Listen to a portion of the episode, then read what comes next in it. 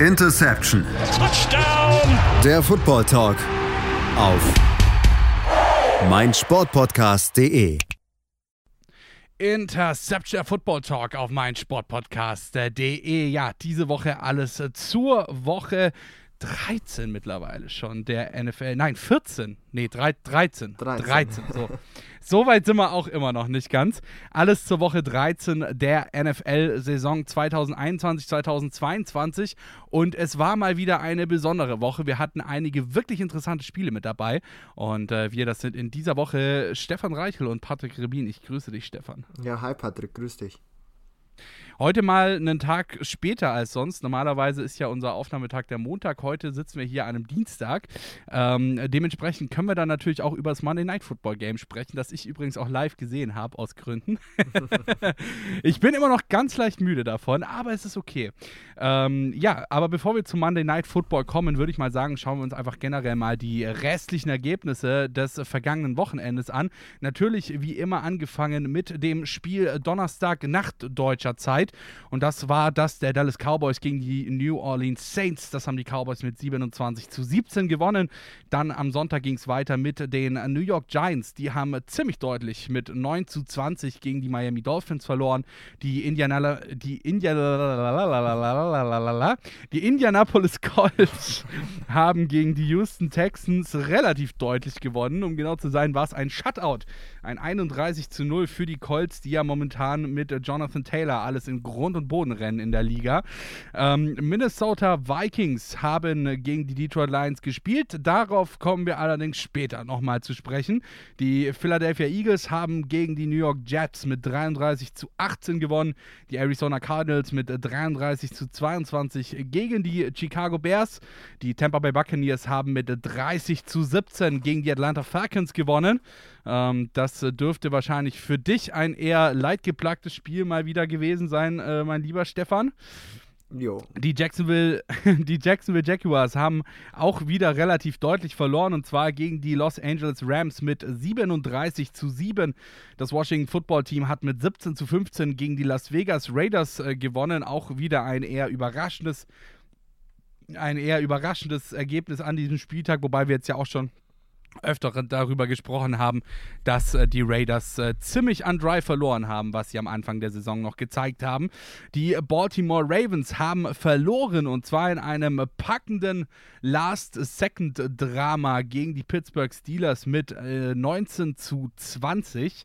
Die San Francisco 49ers haben verloren gegen die Seattle Seahawks mit 23 zu 30. Ebenfalls ein wirklich sehr, sehr interessantes Spiel gewesen, ähm, über das ich mich allerdings am Abend direkt schon verweigert habe zu sprechen, weil es einfach ja äh, der Shitshow Bowl so ein bisschen war. Die äh, San Francisco 49ers sind schlechter ins Spiel reingekommen. Die Seattle Seahawks irgendwann völlig eingebrochen. Dann zwischendurch war es im Grunde genommen nur noch ein Spiel äh, mit fast jedem Spielzug gefühlt ein Take Takeaway äh, der jeweiligen Defense, die gerade am äh, Zug war ähm, und Flaggen und Strafen und hast du nicht gesehen. Äh, also es war, ich fand's, ich persönlich fand es jetzt nicht so besonders äh, geil anzuschauen. Die Kansas City Chiefs haben mit 22 zu 9 gegen die Denver Broncos gewonnen und über das Monday Night Football Game der New England Patriots gegen die Buffalo Bills wollen wir dann gleich noch sprechen. Stefan, ich würde mal sagen, wir fangen gleich mal an mit dem Spiel der Minnesota Vikings gegen die Detroit Lions. Oder? Ja, mit dem können wir gerne anfangen. Wunderbar, denn Twitter ist nach dem Spiel ausgerastet. wenn auch, wenn auch äh, eher ein wenig ironisch, äh, zumindest gefühlt. Denn äh, tatsächlich hat ein äh, bekannter Spieler der Lions äh, den alles entscheidenden Touchdown gemacht, äh, kurz vor Ende. Einen 11-Yard-Touchdown-Pass von Jared Goff. Und wer hat den denn gefangen, Stefan? Kannst du mir das, weißt du das? Ja, das weiß ich. Ähm, das war Amon Ra St. Brown. Ähm, uh. der. Ja, ich, will, ich, will, ich will gar nicht sagen, dass es unser deutscher Wide Receiver ist, weil sonst bin ich da in gefährlichen Fahrtwassern unterwegs, die äh, sonst sehr schnell wieder auf Twitter zerrissen werden. Ähm, aber natürlich, sagen wir mal so, ein Spieler mit Background, der auf deutsche Wurzeln stößt. Ähm, genau, seine Mom ist Deutsche, genau. sein Vater ist Amerikaner. Und, ähm, so kommt diese Connection auch, zustande. Hat auch in der Pressekonferenz dann sich auf Deutsch bei dem Support der deutschen Fans bedankt, was auch ganz cool war. Ähm, man muss natürlich vielleicht so ein bisschen auch hier sagen, dass natürlich ein gewisses, äh, ein gewisser Medienkonzern oder, ein oder die Sportsparte eines gewissen Medienkonzerns. ich ähm, weiß nicht, was du meinst. bisschen overhyped hat das Ganze. Ähm, aber ja, also es war ein guter Catch. Ich habe auch schon wieder gelesen, dass es ein genialer Catch war, mit dem würde ich nicht mitgehen. Es war ein guter Catch. Ähm, war natürlich schön, dass es der Game-Winning Touchdown war. Ist natürlich schön, dass die Lions, die wirklich eine Durststrecke hatten ähm, und heuer auch wirklich eine Shitshow waren zu einem großen Teil der Saison, ähm, jetzt auch endlich mal so ein knappes Spiel gewonnen haben. Ähm, also da kann man definitiv aus Lions-Sicht äh, viel Positives draus ziehen um gleich mal ähm, noch kurz bei Amon Rustin Brown zu bleiben. Ähm, ist ja, sag ich mal, also die Saison verläuft für ihn nicht ganz so, wie man sich vielleicht gedacht hatte. Ich meine, das war ja so ein bisschen die Vermutung, hey, ähm, die Lions haben nichts Vernünftiges auf Wide Receiver außer ihm, der ja mit relativ vielen Vorschusslorbeeren auch in die Liga gekommen ist durch seine Performance am College, die ja wirklich grandios war. Ähm, und äh, trotzdem kommt er irgendwie nicht so ganz in die Production, einfach nur, weil halt die Lions extrem schlecht sind. Jetzt äh, in dem Spiel ein Career High aufgelegt von 10 Interceptions, äh, 86 Yards und eben seinem ersten Touchdown. Ähm, wie siehst du seine Rolle bei den Lions und ähm, würdest du deine Meinung vom Anfang der Saison vielleicht revidieren, dass es, ähm, sag ich mal, die richtige Destination für ihn war in seiner Situation? ähm, weil halt eben ja äh, die Lions extrem sacken, vor allem offensiv. Ja, es Overall. ist schon eine extrem starke oder extrem schwierige Situation, in die du da hineinkommst. Ähm, es sind natürlich mehrere Faktoren, die hier hineinspielen. Fangen wir mal an mit einem komplett neuen Coaching-Staff, ähm, der sich wahrscheinlich explizit Amon Ra auch ausgesucht hat. Ähm, der war ja schon auch zum Draft-Prozess etabliert äh, bei Detroit, was ja auch ein wichtiger Faktor ist. Ähm, allerdings muss man auch sagen, dass äh, der Coaching-Staff vor allem Anfang der Saison oder auch in der Preseason äh, wie auch in der Offseason auch nicht nur positiv äh, von sich äh, sprechen hat lassen oder auch ähm, einfach nicht nur Positives darüber aufgefallen ist. Ähm, Beiden der Kneecaps auf, ne? Ja, ja also ein eine, eine dieser Reden, ja. Du weißt ganz genau, was ich meine und unsere Hörer sicher auch. Ähm, dann natürlich auch dieser Trade für ähm, ja, Jared Goff in Austausch mit Matthew Stafford. Ähm, man hat sich den deutlich schlechteren Quarterback sozusagen ähm, geholt, er tradet, wie auch immer. Eigentlich war es ja eher der Trade, der sicherlich von den Rams forciert worden ist, wie von den ähm, Lions. Aber du hast halt mit Jared Goff ein weiteres, äh, ein Wide Receiver, ein Quarterback, der äh, wahnsinnig konservativ spielt, ähm, der wahnsinnig gern Dump-Off-Pässe wirft.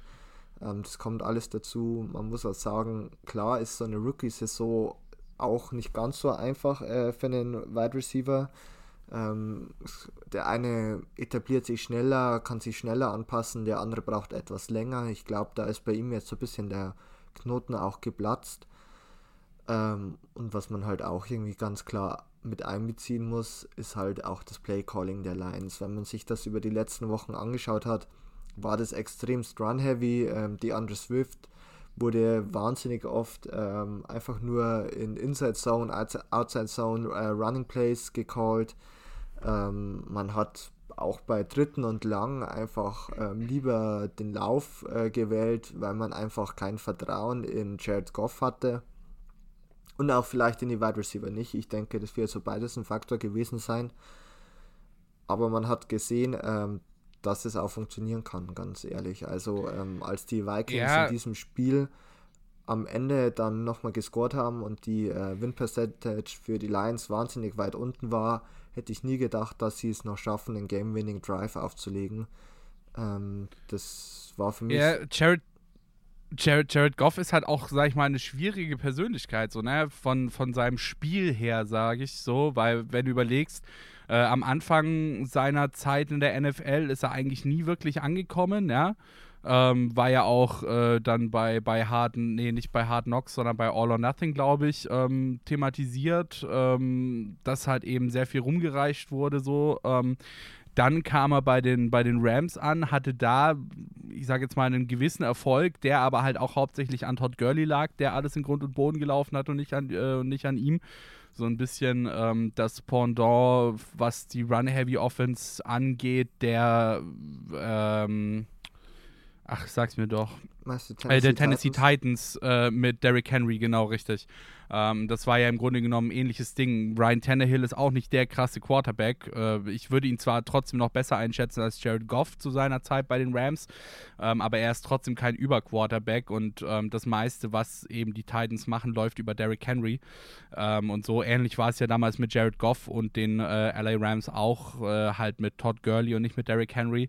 Ähm, und dementsprechend ist es halt auch einfach schwierig, dann äh, für ein Team, das sich im Umbruch befindet, äh, Jared Goff als Quarterback zu holen, der ja dann als Quarterback dafür zuständig ist, letzten Endes diesen Umbruch einzuleiten und diesen Umbruch zu, zu vollziehen, so, ne? Ja, also ähm, gehe ich mit mit deiner Meinung. Man muss natürlich bei den Rams auch so ein bisschen beachten, dass er ja auch da mal ein gutes oder zwei gute Jahre dabei hatte, aber hier halt auch verschiedene Faktoren wieder wichtig waren. Zum einen natürlich ähm, mit McVay einen der besten Playcaller, Offensive Gurus der Liga, ähm, was natürlich ein großer Faktor ist. Weiterer Faktor, der natürlich auch wichtig war, waren einfach, er hatte deutlich bessere Waffen. Also man hatte in einem Jahr ähm, Cooper Cup, äh, Robert Woods und äh, Brandine Cooks, ähm, alle drei als Starting Wide Receivers. Also das war wahnsinnig stark. Dazu noch Todd Gurley in seiner Prime. Viel besser konnte es eigentlich nicht laufen. Und ähm, bei den Lions war ja eigentlich auch von Anfang an schon ein bisschen angezählt, meiner Meinung nach. Also man hat dann ja, auch absolut. von Tag 1 an so die Stimmen waren laut, ähm, dass er ja den Umbruch einleitet. Da gehst du ganz mit, aber dass er nicht der Quarterback ist, mit dem der Umbruch vollzogen wird, sondern dass er jetzt dieses eine ja. Jahr der Lücken, Lückenfüller ist und äh, man nächstes Jahr sich schon nach einem macht jungen, den Cam Newton. Genau, man sich äh, schon einen neuen Quarterback sucht, ähm, der dann ja. das Ganze ähm, aus dem Dreck ziehen soll, das ganze Franchise. Ich glaube nicht, dass es heuer so der Fall sein wird, einfach weil halt auch die Quarterback-Class, wenn man sich so ein bisschen äh, darauf fokussiert, nicht äh, so gut ist, um mit dem wahrscheinlich immer noch First Overall Pick, also davon gehe ich aus, dass sie den weiterhin haben werden, ähm, ja. das zu bekommen. Aber es ist schwierig für ihn. Ja, die, die ganze Situation ist schwierig, weil ich meine, Dan Campbell hat sich jetzt äh, zu seiner Zeit in Miami auch nicht unbedingt mit Ruhm bekleckert, ne? Ja. Ähm, heißt, das war auch eher wieder schwierig, dass man dann eben Dan Campbell als Coach oder als Head Coach verpflichtet hat, der diesen, ähm, der diesen Wandel vollziehen sollte. Ich meine, er hat sich sehr kämpferisch gegeben. Ich nehme ihm das auch völlig ab, dass er alles versucht für die Franchise. Ich meine, ähm, es hat ja auch schon bittere Tränen von ihm äh, dann geregnet auf der, Presse, auf der Pressekonferenz äh, nach, nach gewissen Spielen. So. Also ich nehme ihm das schon ab, dass er alles versucht, um sein Team irgendwie auf, auf Reihe zu bringen.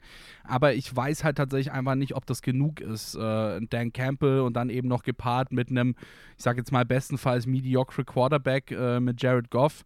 Ähm, damit dann äh, sozusagen diesen Wandel zu vollziehen und natürlich auch deinen jungen Rookie-Wide Receivern gerecht gerecht zu werden, ja, weil die haben ja keinen wirklich alten Wide Receiver in ihren Reihen, äh, die, die Detroit Lions. Äh, insofern brauchen die da alle noch ein bisschen Anleitung. Äh, übrigens, nochmal ganz kurz weg von den negativen äh, Aspekten der Lions. Äh, der dritte Rookie Wide Receiver All Time der seinen ersten Touchdown ohne Zeit auf der Uhr äh, gefangen hat. Äh, Amon Ra St. Brown. Und ich habe nochmal einen kleinen Fun Fact.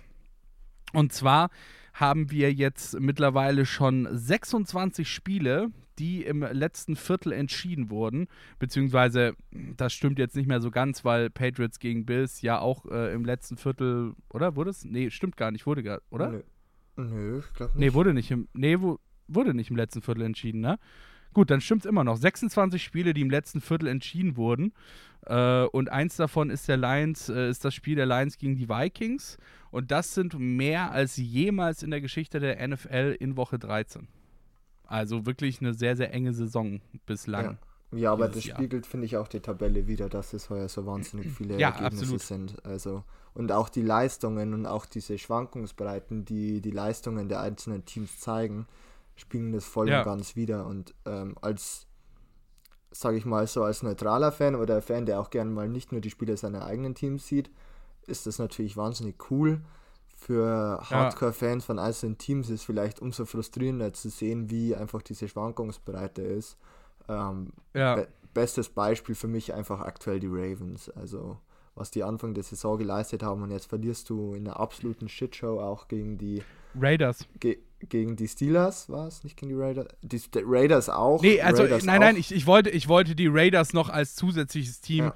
äh, anführen, die extrem stark in die Saison gestartet sind und jetzt wirklich extrem stark nachgelassen haben in den letzten Wochen. Ja, nee, und ähm, das Gegenbeispiel natürlich mit den äh, Chiefs, die mittlerweile vom Rekord her sehr gut sind, aber halt auch an die Leistungen letzt der letzten Jahre, vor allem offensiv, nicht anknüpfen können. Ähm, so ist alles viel enger beieina- beieinander, wie es die letzten Jahre war. Man hat, finde ich, zwar schon ein paar so Favoriten, aber die können trotzdem immer noch gestürzt werden. Die sind heuer nicht so klar für mich äh, definierbar, wie es die letzten Jahre war und so weit vom Vorsprung her und von der Qualität, äh, Qualität besser, wie es die letzten Jahre war. Und ja, es macht ja eigentlich Spaß und finde ich eigentlich ganz cool. Mein Team hat eh nichts Ja. mit den Playoffs zu tun, also kann ich da. so, ja, so fair muss man sein. Also, ähm, klar. Meins schon. Dein schon, ja. Das, rei das reißt mir noch so oft unter die Nase. Aber ja, also Ey, da. du da, hast dich dafür entschieden, da nachher drüber zu sprechen, also sorry. Ich habe mich ja nicht mal getraut, das vorzuschlagen. Ja, Immer Und- dieses Patriots-Fan-Mobbing hier, äh, schlimm. ja, ja, jetzt, jetzt, jetzt tust du wieder so, als wären wir die Bösen hier, ganz klar. Ist okay, Patrick. Aber ähm, ja, wie gesagt, ist eigentlich eine coole Saison ähm, mit vielen Überraschungen. Für manche Teams auch negativ. Ähm, auch jetzt, wenn wir nochmal Ja. kurz auf das Spiel zu sprechen kommen, vielleicht auf die Vikings. Ähm, Gleich, wir gehen erst ganz kurz in die Pause und dann so. kommen wir auf die Vikings zu Okay. sprechen. Ja, dann machen wir es so. Ich wollte dich nicht abwürgen, aber bevor wir jetzt nochmal ein Fass aufmachen, äh, gehen wir ganz kurz in die Pause und melden uns dann gleich wieder hier bei Interception der Football Talk auf meinsportpodcast.de. Bis gleich.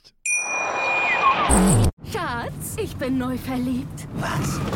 Da drüben. Das ist er. Aber das ist ein Auto. Ja, eben. Mit ihm habe ich alles richtig gemacht. Wunschauto einfach kaufen, verkaufen oder leasen. Bei Autoscout24. Alles richtig gemacht. Da sind wir auch schon wieder zurück hier bei Interception Football Talk auf meinsportpodcast.de und äh, wir haben gerade eben schon angefangen über das Spiel der Detroit Lions gegen die Minnesota Vikings zu sprechen. Nochmal für alle, die es vielleicht nicht mitbekommen haben. Die Lions haben es tatsächlich geschafft und haben ihr erstes Spiel dieser Saison gewonnen. Ein Unentschieden hatten sie ja schon, aber jetzt äh, dann auch der erste Sieg der Saison und sie werden nicht als äh, siegloses Team aus der Saison rausgehen. Das steht auf jeden Fall schon mal fest und wir haben jetzt relativ viel über die Lions gesprochen, über Jared Goff, über ähm, ihren Coach, über Dan Campbell und natürlich auch über Amon Ra St. Brown, der den äh, sozusagen Glückscatch zum oder den, den Catch ins Glück gemacht hat für die Detroit Lions. Und äh, jetzt wollen wir natürlich hier an der Stelle auch nochmal so ein bisschen über die Minnesota Vikings sprechen, die ja auch durchaus weit hinter ihren Erwartungen und auch den Erwartungen, die man vielleicht vor der Saison an sie hatte, zurückbleiben. Also ich meine, ich kann mich noch ganz gut erinnern, ähm, als wir so in die Saisonvorschauen gegangen sind und dann auch über die äh, über die NFC äh, über über die über die NFC North gesprochen haben, ähm, hatten wir die Minnesota Vikings da tatsächlich als Mitfavorit äh, mit dabei, zumindest äh, auf einen Wildcard-Spot in den Playoffs. Und davon sind sie auch durch die Niederlage jetzt am Wochenende, davor aber auch schon doch relativ weit entfernt, oder Stefan? Ja, also man ist da mittlerweile weit entfernt davon. Man hat, ähm, wenn man sich so den äh, restlichen Schedule ein bisschen näher betrachtet, auch noch wirklich zwei schwere Spiele, ähm, die beide auch in der NFC sind mit den äh, Rams und den Packers. Ähm, zweimal spielen noch gegen die Bears, also auch einen Division Rival und noch gegen die Steelers. Und ähm, man muss einfach, wenn man sich die ganze Saison so ein bisschen betrachtet, sagen, okay, waren viele knappe Spiele dabei. Also man hat ähm, die oder die Niederlage gegen die 49ers in Week 12 war die von der Point Differential her höchste Niederlage der ganzen Saison und da waren es 8 Punkte Differenz. Ähm, auch diese Woche natürlich wieder mit zwei Punkten verloren, obwohl man sagen muss, die Lions hätten eigentlich den Sack viel schneller oder viel früher zumachen müssen. Man hat sie dann eigentlich ähm, viel zu nah wieder rankommen lassen. Aber auch wenn man sich so ein bisschen die Offense betrachtet, ähm, du darfst nicht gegen die Browns verlieren und dabei nur sieben Punkte auf, im ganzen Spiel auf, äh, auf das Spielfeld zaubern, sage ich mal. Es war jetzt nicht eher ein Zaubern, sondern eher genau das Gegenteil davon. Und ähm, das ist natürlich ganz, äh, ganz schwierig. Und ähm, auf der anderen Seite gewinnst du dann gegen die Packers, ein oder D, das beste Team der NFC aktuell. Auch knapp. Ähm, aber so ist es schwierig, ganz, ganz schwierig für die, ähm, für die Vikings. Man hat eigentlich, äh, finde ich, offensiv von Kirk Cousins heuer ein gutes Jahr. Man hat mit Justin Jefferson, ähm, der an seine Leistungen vom letzten Jahr anknüpfen kann. Also auch hier ein mittlerweile der besten Wide Receiver der ganzen Liga. So klar würde ich das beziffern oder benennen. Ähm, ja. Du hast auch noch Adam Thielen, auch wenn er jetzt in diesem Spiel, glaube ich, schon im ersten Quarter leider rausgegangen ist. War auch für mein Fantasy-Football-Team nicht so gut, aber natürlich für die Vikings deutlich schlechter, sollte er länger ausfallen.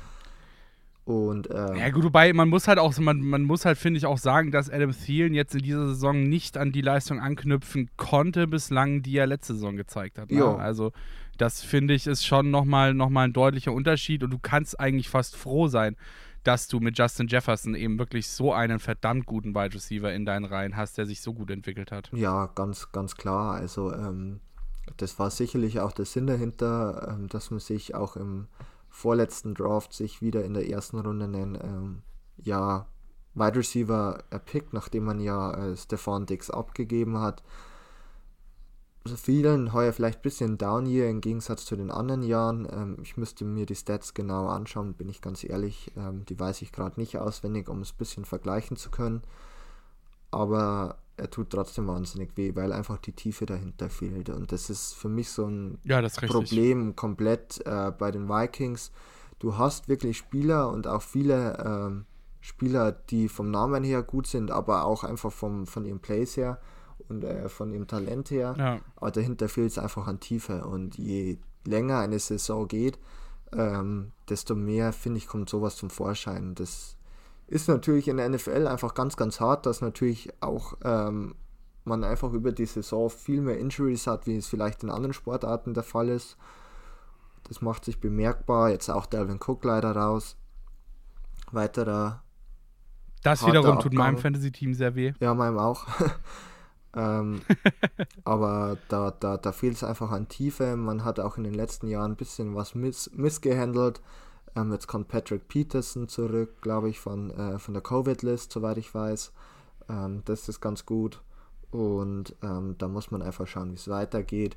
Man hat eigentlich das Talent da, aber ich sage mal so, das ist halt gut, um einzelnen Spielen mit den besten Teams der Liga mithalten zu können. Das würde ich ganz klar so formulieren.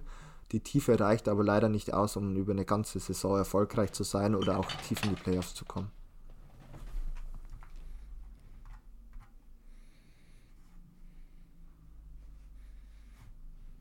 Ja, du hast es gesagt, ähm, die Minnesota Vikings in einer schwierigen Saison auch ähm, eigentlich schade, wenn man sieht, wie gut Kirk Cousins spielt äh, die meiste Zeit, wie gut Justin Jefferson vor allem spielt. Ähm, aber du hast es gesagt, die Niederlagen waren sehr häufig sehr knapp, aber am Ende, ja, eine Niederlage ist eine Niederlage mhm. und eine Niederlage bringt dich, äh, beziehungsweise jede Niederlage bringt dich ein Stückchen weiter weg von den Playoffs und äh, von dem eigentlichen Ziel des Teams in dieser Saison, logischerweise. Wir machen mal weiter mit dem nächsten Spiel, mit dem wir uns ein bisschen eingehender beschäftigen wollen. Und das war das Spiel der Chargers gegen die Bengals. Äh, Justin Herbert, ein wirklich wahnsinniges Spiel mal da abgeliefert. 317 Yards, drei Touchdowns äh, und mittlerweile mit Peyton Manning und Russell Wilson der einzige Quarterback mit mindestens 25 Touchdown-Pässen in jeder ihrer beiden ersten Saisons. Also ähm, hier wirklich in, äh, sag ich mal, elitären Kreisen unterwegs, Justin Herbert am Anfang seiner Karriere, oder? Ja, das war eins seiner besten Spiele, nachdem die Woche davor ja auch wieder etwas enttäuschend war. Man hatte einfach ähm, eine wahnsinnig hohe äh, Completion, äh, Completion Percentage von 74,3%. Das Passer Rating mit 118,4, beides äh, das der Bestwert dieses Jahr. Und ähm, es war einfach wirklich wahnsinnig stark. Ähm, diese eine Interception war für mich mehr ein Armpunt, wie es äh, wirklich eine Interception war. Er hatte nur ein bisschen das Pech, dass der Ball dann leider vom äh, Defender ziemlich weit zurückgetragen wurde. Aber ähm, man hat einfach gesehen, was für ein wahnsinniges Potenzial in ihm steckt, ähm, wie wahnsinnig aggressiv er auch ähm, das, ja, den tiefen Ball forciert ähm, und dort einfach auch mit Keenan Allen, vor allem auch Mike Williams, ähm, einfach wahnsinnig gute Spieler hat, die das, mit denen er das machen kann. Man muss natürlich. Keenan Allen macht da doch einfach Bock zuzugucken, so muss man halt Ja. auch einfach sagen. Also ich finde die Offense, Also, sorry, dass ich sie unterbreche, die komplette Offense ist einfach mega nice anzuschauen, wenn es vom Playcalling her passt. Also das ist wirklich halt auch Ja. hier, wir haben schon gesagt, also die, die Schwankungsbreite ist so krass bei denen. Also in einer Woche denkst du dir so, puh, also das könntest du dir auf Dauer nicht anschauen und nächste Woche ähm, liefern die einfach ab ohne Ende. Also auch ähm, Austin Eckler hatte 104 äh, Total Yards. Ähm, man muss natürlich sagen, klar, auch zwei Fumbles, die auch wirklich zu einer brenzligen Situation im Spiel geführt haben. Aber die Offense hat es eigentlich drauf und es ist eigentlich schade, dass sie es nicht Woche für Woche zeigen. Weil wenn sie das Woche für Woche zeigen, gezeigt hätten, würden sie besser wie 7 und 5 stehen. Ja auch krass, wenn man überlegt, ne, oder wenn man sich anguckt, wie sozusagen der Unterschied ist zwischen letzter Saison mit Anthony Lynn ähm, und jetzt äh, in dieser Saison sozusagen mit dem, mit dem Neuanfang mit dem Team auch einfach. Ähm, also wirklich, die Chargers, du hast es schon gesagt, machen äh, besonders offensiv auch einfach sehr, sehr viel Spaß. Ja, äh, die Chargers, über die haben wir jetzt mal gesprochen. Übrigens, ich habe nochmal äh, eine kleine Statistik, äh, wie elitär Justin Herbert äh, in dieser Saison bislang unterwegs ist. Ähm, beziehungsweise nicht nur in dieser Saison, sondern in den letzten beiden Saisons. Er ist nämlich tatsächlich ähm, äh, zweitplatziert. Ja? Und zweitplatziert nicht hinter irgendwelchen Dulli-Namen, sondern hinter Dan Marino. Und er ist an diesem Spieltag an Derek Carr vorbeigezogen. Worum es geht? Ne? 18 Spiele mit mindestens zwei Touchdown-Pässen. So. 18 Spiele mit mindestens zwei Touchdown-Pässen. Äh, wie gesagt, Derek Carr 17, an dem ist er jetzt vorbeigezogen. Und Dan Marino mit 22 ist auf jeden Fall auch noch einholbar. Ja, das ist auf jeden Fall einholbar. Das, jetzt haben wir noch heuer Week 14, 15, 16, 17, 18, genau fünf Wochen. Ich würde sagen, er bekommt es hin. Ja, diese Saison noch? Ja, müsste ja ausgehen, oder? Wenn ich jetzt nicht Okay. ganz falsch bin. Aktuell ist. Ja, ja, Ja, auf jeden ja. Fall, auf jeden Fall. Naja, du, ihm reichen, ihm reichen jetzt noch 18, sind wir 2, 4, zwei Spiele, um mit Dan Marino gleichzuziehen und drei Spiele, um Dan Marino zu überholen. Ja, locker. Gehe ich voll mit, dass er das schafft. Also wie gesagt, also wie gesagt, wirklich absolut wahnsinnig stark diese Saison und auch die letzte Saison von Justin Herbert. Äh, wir müssen über die, über die äh, Chargers sprechen. Das ist nämlich auch so ein Team mit extremer Fallhöhe, die du ja vorhin schon angesprochen, äh, über die Bengals meine ich natürlich, sorry. Ähm, auch ein Team mit dieser extremen Fallhöhe, die du vorhin ja schon angesprochen hast. Ähm, am Anfang der Saison lief es wirklich gut für die Bengals und mittlerweile, ja, ist es halt auch eher wieder so ein Mediocre-Ding, ne? So, sie gewinnen ein paar Spiele, sie verlieren ein paar Spiele. Ähm, Jamar Chase, äh, klar, er ist ein verdammt junger Spieler, so, das will ich nicht in Abrede stellen, aber ähm, er zeigt auch nicht mehr das, was, wo wir am Anfang der Saison jede Woche drüber gesprochen haben, ja, was uns am Anfang der Saison so viel Bock gemacht hat bei Jamar Chase. Ja, also ähm, Jama Chase sehr stark angefangen, ähm, leider auch nachgelassen. Auch eine der beiden Interceptions, äh, die Joe Burrow geworfen hat, würde ich sagen, gehen ganz klar auf die Kappe von Jama Chase. Den, den Ball hatte er eigentlich schon, es wäre eigentlich ein Touchdown gewesen, wenn er weitergelaufen wäre. Ähm, er, ma er macht mit dem Ball aber eher eine heiße Kartoffel, lässt ihn in die Luft fallen und der Defender nimmt ihn sich auf. Ähm, ziemlich unglücklich, aber ein bisschen so auch, ähm, das verbildlicht vielleicht auch so ein bisschen, wie es denn aktuell ausschaut bei ihm. Ähm, es läuft leider nicht mehr ganz so gut, wie es zum Anfang der Saison gelaufen ist. Ähm, man hat auch ein bisschen bei ihm umgestellt, dass er nicht mehr so viel äh, tiefe Bälle bekommt, sondern viel mehr auch als Possession Receiver eingesetzt wird, was auch so ein bisschen mehr seine Rolle war, wenn man sich so ein bisschen davor das angeschaut hat oder aus dem Scouting Report gelesen hat, weil einfach auch so ein bisschen immer der Concern bei ihm war, dass er nicht die Separation bekommt. Er hat es geschafft. Ich verstehe leider nicht ganz, wieso man ähm, ihm da vielleicht einfach auch vom Play Calling her nicht mehr entgegenkommt und ihm jetzt wieder mehr zu dem führt, was Anfang der Saison gut gelaufen ist. Vielleicht haben es auch Defenses besser geschafft, sich auf ihn einzustellen. Das könnte auch ein Faktor oder eine Schlussfolgerung aus dem Ganzen sein.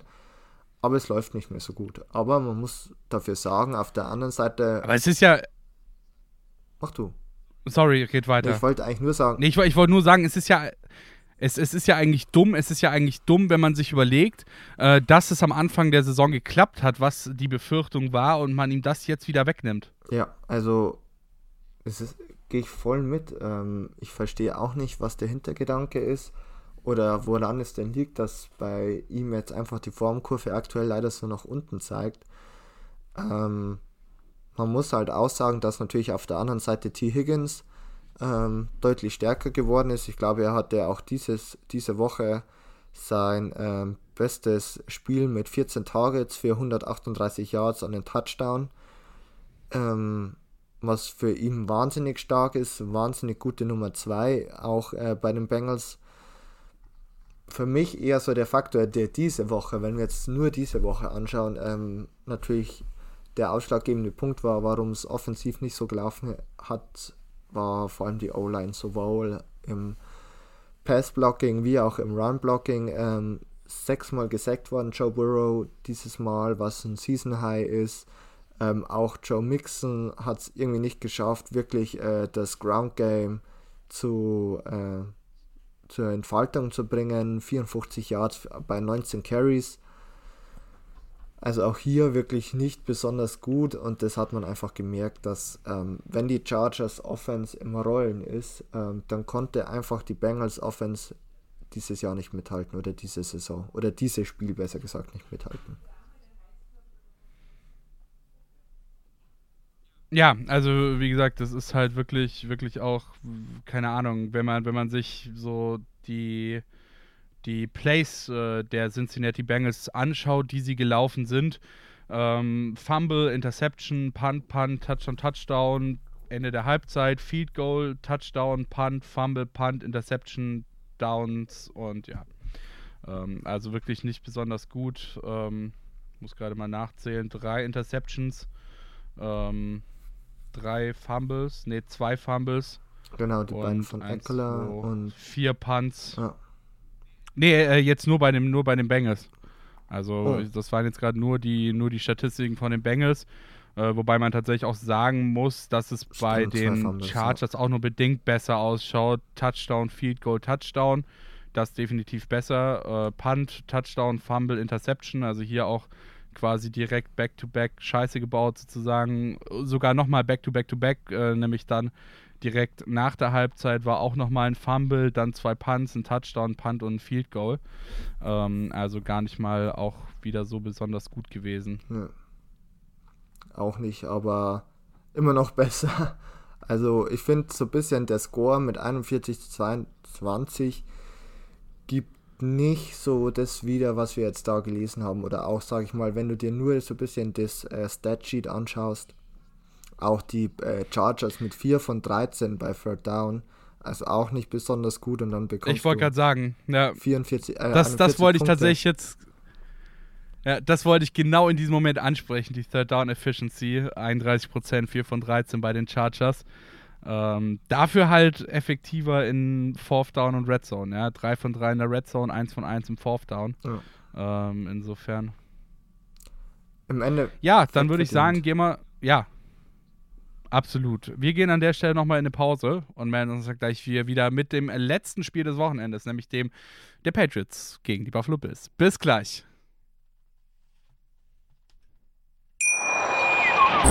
Schatz, ich bin neu verliebt. Was?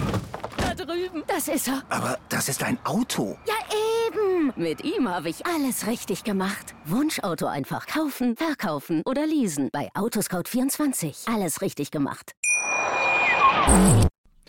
Da sind wir auch schon wieder zurück hier bei Interception Football Talk auf meinsportpodcast.de. Wir sind schon fast durch mit den Spielen des Wochenendes. Ein Spiel fehlt uns noch, das besonders war und dadurch, äh, wie am Anfang schon gesagt, dass wir, Patrick Rebin und Stefan Reichel in dieser Woche nicht am Montag, sondern am Dienstag erst aufnehmen, äh, können wir natürlich hier an der Stelle auch noch über das Monday Night Football Game sprechen. Das waren die Patriots gegen die Bills und ja, das Spiel war ein Highlight Auch wenn es vielleicht auf den ersten Blick nicht ganz so anmutet, als wäre es ein Highlight gewesen. Es war auf jeden Fall, sag ich mal, von der Tabellensituation her ein Highlight, denn durch das Spiel haben die Patriots sich jetzt den ersten Platz in der AFC, äh, in der AFC und auch in der AFC East gesichert. Ähm, davor war es ja, waren sie halt, weil sie ein Spiel mehr hatten als die Buffalo Bills ähm, dort an dem Platz und waren ansonsten quasi gleich auf. Äh, aber jetzt sind sie eben wirklich dieses eine Spiel vor den Bills und vor den anderen Teams, die da hinter ihnen stehen und können sich insofern jetzt auch wirklich äh, Tabellenführer in der AFC und in der AFC East nennen. Und das Spiel war ähm, gezeichnet von Schiedwetter. Ähm, es war super windig. Vor dem Spiel war fast ein Blizzard, äh, der da runtergekommen ist. Ähm, es lag Schnee äh, vorm Spiel, zum Spiel war es dann wieder weg. Es war arschkalt und äh, dementsprechend war das Spiel zumindest bei den Patriots sehr, sehr lauflastig, um mal ein paar Statistiken mit einzustreuen. Ähm, die Patriots, nee, fang mal, fang mal andersrum an. Äh, Josh Allen, der Quarterback der Buffalo Bills, insgesamt 10 Punkte zustande gebracht, 39, nee, äh, sorry, 6 Attempts, 39 äh, Yards ähm, 6,5 im Average und äh, genau. Anders sah es tatsächlich bei den New England Patriots aus. denn Mac Jones, nee, was sage ich denn? Sorry, my bad. Äh, 30 Attempts, 15 Completions, 145 Yards und ein Touchdown. So rum. Jetzt äh, es gestimmt. Bei den Patriots sah das Ganze dann äh, schon wieder ein bisschen anders aus, äh, denn Mac Jones hatte drei Attempts, drei Würfe, zwei davon angebracht.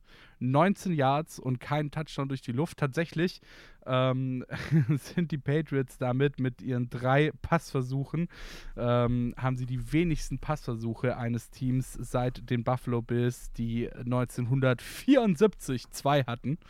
Ähm, also wirklich wahnsinnig. Und dann eben mit diesen wenigen Passversuchen am Ende das Spiel gewonnen. Stefan, sag was dazu. Ja, also ähm, das mit den drei Passattempts ist irgendwie wahnsinnig crazy von der Statline her weil wir letztes Jahr einfach dieses Spiel hatten, wo die, die Denver Broncos ihren Practice Squad, äh, Practice Squad Wide Receiver auf Quarterback aufstellen mussten, weil einfach nicht anderes frei war oder alles auf der Covid-List war. Und selbst die haben mehr Pässe geworfen oder versucht zu werfen, wie die Patriots in diesem Spiel gemacht haben. Aber es war halt einfach wieder absolute Bill Belichick Masterclass und auch äh, Josh McDaniels äh, Masterclass. Man hat das einfach wahnsinnig gut ausgenutzt, würde ich sagen, indem man einfach ähm, auch viel kreatives Running Game gemacht hat. Ähm, damit würde ich gar nicht sagen, dass irgendwie ähm, das wahnsinnig spektakulär von den Plays her war, weil es eigentlich oft wirklich Inside Zone Runs waren. Aber vom Blocking Scheme war es extrem ja. divers. Also ähm, da wurde ganz viel geschiftet, ähm, ganz viel auch ähm, gemacht, um einfach auch die Buffalo Bills Defense ähm, zu verwirren, auf den falschen Fuß zu erwischen. Man hat es auch geschafft und ähm, auch mit beiden Running Backs, also Damian Harris und äh, Ramondre Stevenson, hatte man da wirklich ähm, zwei wirklich gute Running Backs, die sich auch ergänzt haben. Also ähm, was bei Ramondre Stevenson ganz interessant ist, ist, dass 95 seiner Prozent seiner Yards after Contact waren. Äh, bei Damian Harrison waren es nur 25 Prozent. Also ähm, Stevenson viel mehr dieser, sage ich mal, ähm, Workload ähm, after Contact Running Back und äh, Harris einfach der schnellere, nicht so auf äh, Kontakt Powerback ausgelegte Running Back. Und ähm, das hat sich wirklich wahnsinnig gut ergänzt ähm, bei den beiden. Man hat natürlich diese drei Versuche gehabt von Mac Jones, wovon zwei angekommen sind. Einer war ein Screen Pass, der andere war eigentlich überworfen. Da hatte John Smith wirklich einen guten Catch. Ähm, und viel mehr hat es gar nicht gebraucht, um 14 Punkte zu erzielen. Und man kann einfach froh sein, auch über diese Wetterbedingungen, insofern, dass einfach die Bills es nicht geschafft haben, so ein kreatives äh, Running Game aufziehen zu können und man ja auch als Bills einfach viel abhängiger ist vom Passing Game. Das hat man auch gemerkt, man hat es deutlich öfters versucht äh, mit Josh Allen. Wobei es ja auch funktioniert hat bei den Bills, muss man ja auch dazu sagen. Also das Passing Game hat ja zeitweise durchaus gut ausgesehen. Ja, also zeitweise ja. Ähm, insgesamt, glaube ich, 50% seiner Pässe angepasst, äh, angebracht für 145 Yards. Aber wenn wir jetzt einfach mal schauen, dass sie es wirklich 30 Mal versucht haben bei diesen Wetterbedingungen, ähm, und die, also das ist ja, das klar. Zehnfache einfach von den, von den Patriots. Okay, klar, man muss natürlich sagen. Wobei, gut. Ähm, ja, sag dass du. natürlich drei wahnsinnig wenig ist und 30 eher so der typische NFL-Standard ist. Aber es hat halt dann doch deutlich gezeigt, dass weder Zach Moss noch Devin Singletary in Kombination mit der O-Line entstanden sind, die Patriots Defense irgendwie durch ihr Running Game zu verletzen. Und man hat auch nicht gesehen, äh, insofern über den Laufe des Spiels, dass das ein Faktor werden kann, mit dem die Bills gewinnen. Und das hat sich ja, du hast halt Belichick voll ausgenutzt. Jetzt darfst du. das Ding war halt auch einfach, ähm, weshalb ja tatsächlich auch einige Leute vor dem Spiel schon gesagt haben, dass die Patriots eben im Vorteil sind, ist nicht mal aufgrund sag ich mal, der Overall-Mannschaft der Patriots, dass sie so viel besser ist als die der Bills, sondern einfach, weil die Patriots das bessere Run-Game haben. Ja? Ähm, du hast auch wirklich verdammt gute Einzelspieler, wenn du dir alleine zum Beispiel mal die Stats von Damian Harris anschaust. So, Damian Harris, ja, hat in diesem Spiel 111 Yards gemacht, 10 Carries gehabt äh, für einen Touchdown und 11,1 äh, Yards im Average, aber natürlich muss man da auch wieder so ein bisschen relativieren, weil er ja diesen einen krassen Lauf zum Touchdown dann auch hatte.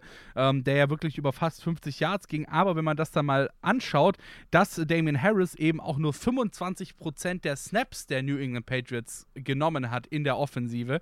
Ähm, Ramondre Stevenson hatte 63% der Snaps.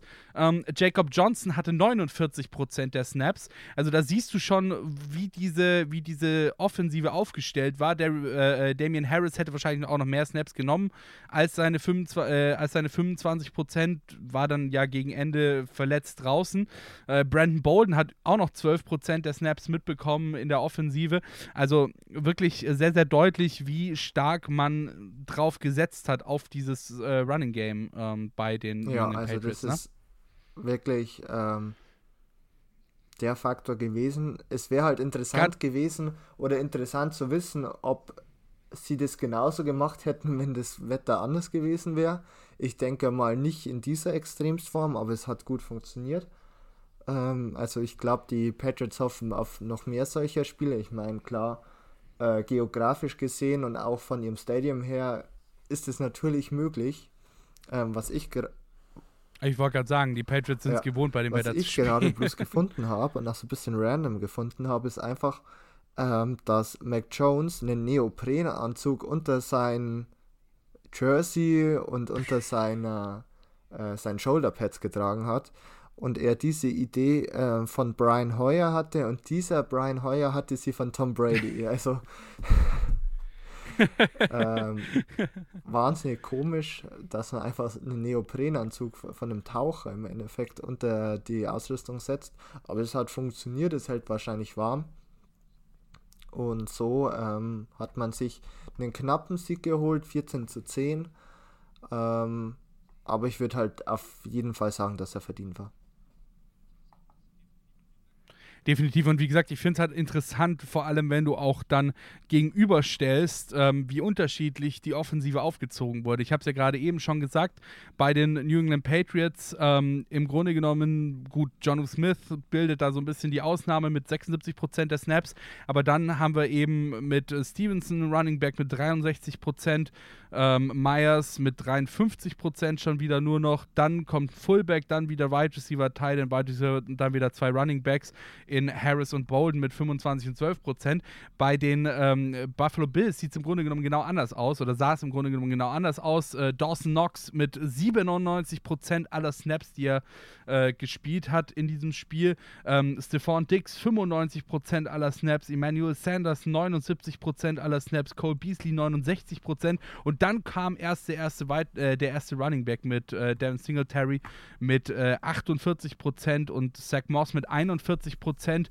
Äh, dann wieder Davis mit 28 Prozent, ein Wide Receiver äh, Sweeney mit 22 Prozent, ein Tight End und dann erst Matt Brader mit 12 Prozent. Ähm, also wirklich genau anders aufgezogen, die Offensive. Und am Ende hat das gewonnen, was viele am Anfang gesagt haben, nämlich die ähm, Offensive mit den besseren Running Backs macht in diesem Spiel, in diesem Spiel mit schwieriger Wetterlage Ja. die meisten Punkte. Ähm, was ich jetzt auch noch gefunden habe, ähm, was auch wahnsinnig interessant ist, ist, dass ähm, oder man die Schwachstelle bei Matt Milano und Tremaine Edmonds erkannt hat, den beiden Linebackern der, der Bills.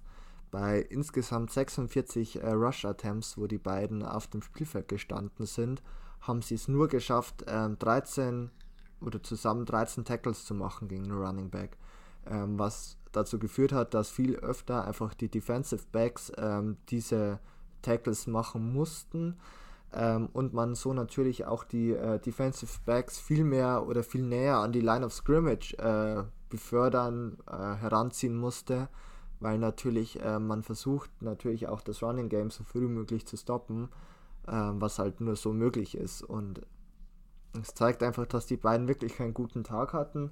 Es zeigt auch, dass hier einfach die Patriots auch wieder sehr gut erkannt haben, okay, wie können wir sie angreifen, indem wir einfach das versuchen.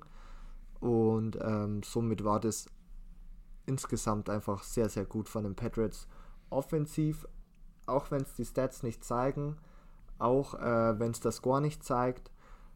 Aber so Spiele gibt es eben auch mal, weil sie einfach trotzdem vom Play Calling her sehr, sehr äh, gut waren und sehr, sehr, ähm, sehr, sehr gut die Schwächen der Gegner, so formuliere ich es mal, ausgenutzt haben. Und was bei den Patriots ja auch noch dazu kommt, vor allem dann äh, gegen Ende des Spiels im letzten Drive, wo ja die Bills tatsächlich die Chance hatten, nochmal einen Game-Winning-Drive äh, zu machen, ähm, war einfach die klassische Bill Belichick-Attitude, ähm, ein gutes Pferd springt nur so hoch, wie es muss. Ja? Ähm, sie haben ihnen wirklich extrem viel Raum gegeben, bis vor die Red Zone, bis kurz vor die Red Zone und ab da war Schluss. Ab da ging nichts mehr, dann war nicht Free and Out, sondern Four and Out, äh, dadurch, dass sie eben ihren vierten Versuch ausgespielt hatten, weil sie es einfach mussten, dadurch, dass durch den Score 14 zu 10 auch ein Feed Goal nicht möglich gewesen wäre und Bass ja in dem Spiel tatsächlich auch ein Field Goal verschossen hat, äh, was eben auch nochmal dann für die schwierigen Wetterbedingungen bei dem Spiel spricht. Ähm, aber das ist einfach so diese Bill Belichick-Mentalität auch. Ne? Man, man muss nur so viel erreichen, wie man muss, um zu gewinnen. Ähm, und das ist halt auch einfach so ein Patriots-Ding und das ist, glaube ich, auch äh, ein sehr großer Punkt, was die Patriots letzten Endes so erfolgreich macht, dass sie eben nicht versuchen, over zu achieven, äh, dass sie nicht versuchen, over zu achieven und ähm, dabei das vergessen, worauf es ankommt, nämlich einfach, dass sie gewinnen müssen, sondern dass sie alles tun, um zu gewinnen, ohne over zu achieven? Ja, also ähm, es ist wahnsinnig effizient, was die Patriots machen, schon über die ganze Saison. Auch äh, wahnsinnig effizient, wie man vor allem am Anfang mit Mac Jones umgegangen ist und auch von seinen von dem Playcalling hier im Passing Game. Er hatte ja kaum bis sehr, sehr wenig Air Yards einfach. Mittlerweile hat sich das geändert. Man spielt auch deutlich stärker in der Offense auf, auch mit Mac Jones. Und so, so krass wie es ist, man hatte einfach nur dieses eine Jahr und ähm, es war bei den Patriots nicht wirklich ein Rebuild oder es waren vielleicht zwei Jahre, wo man nicht gut war, auch wenn man im zweiten Jahr oder in dem vorherigen Jahr in den Playoffs war. Es war mehr ein äh, Reload wie ein Rebuild. Es bleibt spannend zu sehen, ob es in den äh, Playoffs so weitergehen kann, ob oder ob da Mac Jones nicht mal ein bisschen äh, das Nervenflattern bekommt, ob das nicht vielleicht dann auch mal eine ungewohnte Situation für ihn wird. Aber bis jetzt schaut es einfach wahnsinnig stark aus. So leid, es, so leid ich sagen muss, weil Vor du mir das jetzt sicher wieder jahrelang unter die Nase reibst und auch Kevin und auch allen, die gegen dein Hottag gewettet haben. ja, und womit? Ja, mit Einsatz, mit einer guten Spende, glaube ich, haben wir da gemacht. Ah, achso, Mit mit, Recht. Recht. meinst du? Mit Mhm. Recht. Ja. Mit Recht. Äh, wer gegen meine Hottakes äh, wettet, der Oh. hat sich anders verdient. Äh, so einfach ist das. ähm, aber jetzt vielleicht ganz kurz, bevor wir hier zum Ende kommen, nochmal äh, auf die Tabellensituation. Ich habe es ja vorhin schon angeteasert gehabt, die Patriots jetzt wirklich an erster Stelle der AFC und auch der AFC East. Ohne Wenn und Aber, ohne Ja, aber sie haben ja ein Spiel mehr, weil sie erst nächste Woche ihre Bye-Week haben und so weiter und so fort. Ähm, wie siehst du das in der AFC, aber auch vor allem in der AFC East? Ähm, sind die Patriots da noch einzuholen, beziehungsweise ähm, das nächste Spiel gegen die Bills ist ja dann schon in, äh, jetzt muss ich nachrechnen, drei Wochen. Genau, jetzt kommt, glaube ich, die Bye-Week, dann kommt ein anderes Spiel und dann spielen sie, glaube ich, wieder gegen die Bills. So müsste die Reihenfolge sein.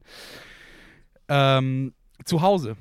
Ja, das kommt dazu. Sie spielen zu Hause gegen die Bills. Ähm, wie siehst du die Tabellensituation jetzt auch gerade mit dem Eindruck dieses Spiels, dieses ersten Aufeinandertreffens gegen den direkten Mm. Konkurrenten? Also, man hat ja jetzt die Bye Week nächste Woche, dann spielst du gegen die Colts, was glaube ich sehr, sehr schwierig wird, weil einfach die Colts auch sehr, sehr hot aktuell sind. Also das Ja. finde ich ist so von dem restlichen Stretch, den du noch hast, das deutlich schwerste Spiel. Und dann spielst du gegen die Bills.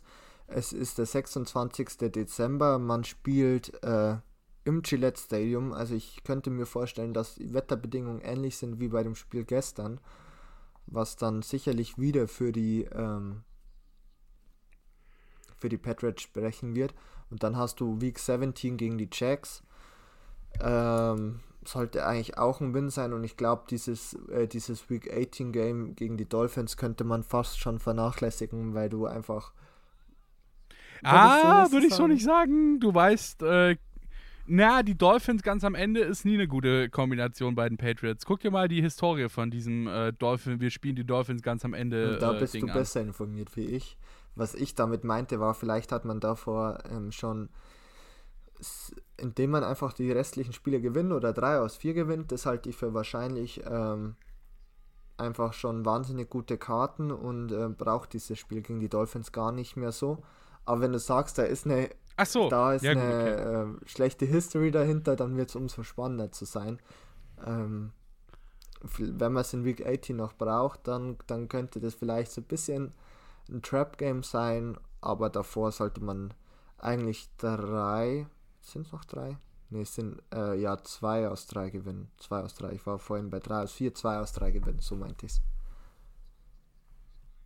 Zwei aus drei gewinnen, das ist äh, möglich, deiner also Meinung wenn du nach. die Colts, Bills und Jaguars noch spielst, dann gewinnst du zwei aus drei. Mindestens.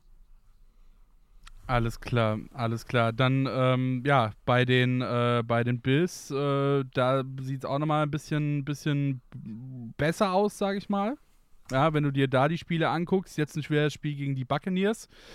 Dann gegen die Panthers, das müssten sie eigentlich auf jeden Fall gewinnen, wenn sie was erreichen wollen, die Saison. Äh, dann eben das Spiel gegen die Patriots am 26.12., dann gegen die Falcons und dann gegen die Jets.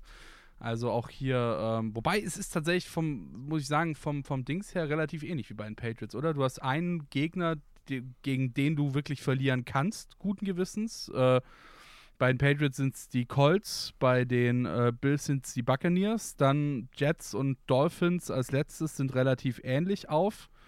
Äh, Falcons und Panthers, ja, Jaguars passt ja auch ganz gut im Vergleich, Mm. ne? Ich schaue gerade, also ich sehe als die letzten Spiele noch die Buccaneers, die Panthers, die Patriots, die Falcons und die Jets. Also Jaguars sehe ich gar nicht mehr. Äh, gegen die hast du ja schon verloren. Nee, ich sehe, nee, nee, Achso, nee, nee. ah, du vergleichst so gerade nee, ein bisschen nee, jetzt. nee, nee, nee, die Patriots, die- genau, die Patriots Ah, spielen gegen die okay. Jaguars und das ist ungefähr auf einer Ebene wie Bills gegen Panthers und Bills gegen Falcons. Ja, also ähm, von den restlichen Spielen sage ich, verlierst du zwei. Die sind äh, gegen die besseren Teams, nämlich gegen die Buccaneers und gegen die Patriots und die restlichen drei gewinnst du. So kommst du in die Playoffs, aber bist nicht der Top-Seed in der AFC East. Alles klar, also die Patriots mit dem Top-Seed in der AFC East, wenn man der Prediction von Stefan Glauben schenken mag. Das würde ich mal sagen, war es dann auch mit Woche 13 der NFL-Saison äh, 2020, 2021, nee, 2021, 2022. Um Gottes Willen, wir haben ja schon 2021. es vergeht alles so schnell, es vergeht auch die NFL-Saison so verdammt schnell, Woche 13 von Woche 18, also von 18 Wochen schon. Hört noch mal rein in unsere alten Podcasts. Die findet ihr alle bei welchem Podcatcher auch immer ihr uns gerade anhört. Und schaut auch gerne mal vorbei bei unseren Social Media Kanälen: Instagram at InterceptionFT, Twitter exakt das gleiche und Facebook Interception der Football Talk. Das war's äh, mit uns für diese Woche. War mir eine Ehre und wir hören uns nächste Woche wieder, wenn es heißt Interception der Football Talk auf meinsportpodcast.de. Bis dann. Ciao, ciao. Schatz, ich bin neu verliebt. Was? Da drüben. Das ist er. Aber das ist ein Auto. Ja, eben. Mit ihm habe ich alles richtig gemacht. Wunschauto einfach kaufen, verkaufen oder leasen. Bei Autoscout24. Alles richtig gemacht. Interception. Touchdown! Der Football Talk auf meinsportpodcast.de. Schatz, ich bin neu verliebt. Was? Da drüben. Das ist er. Aber das ist ein Auto. Ja, eben. Mit ihm habe ich alles richtig gemacht. Wunschauto einfach kaufen, verkaufen oder leasen. Bei Autoscout24. Alles richtig gemacht.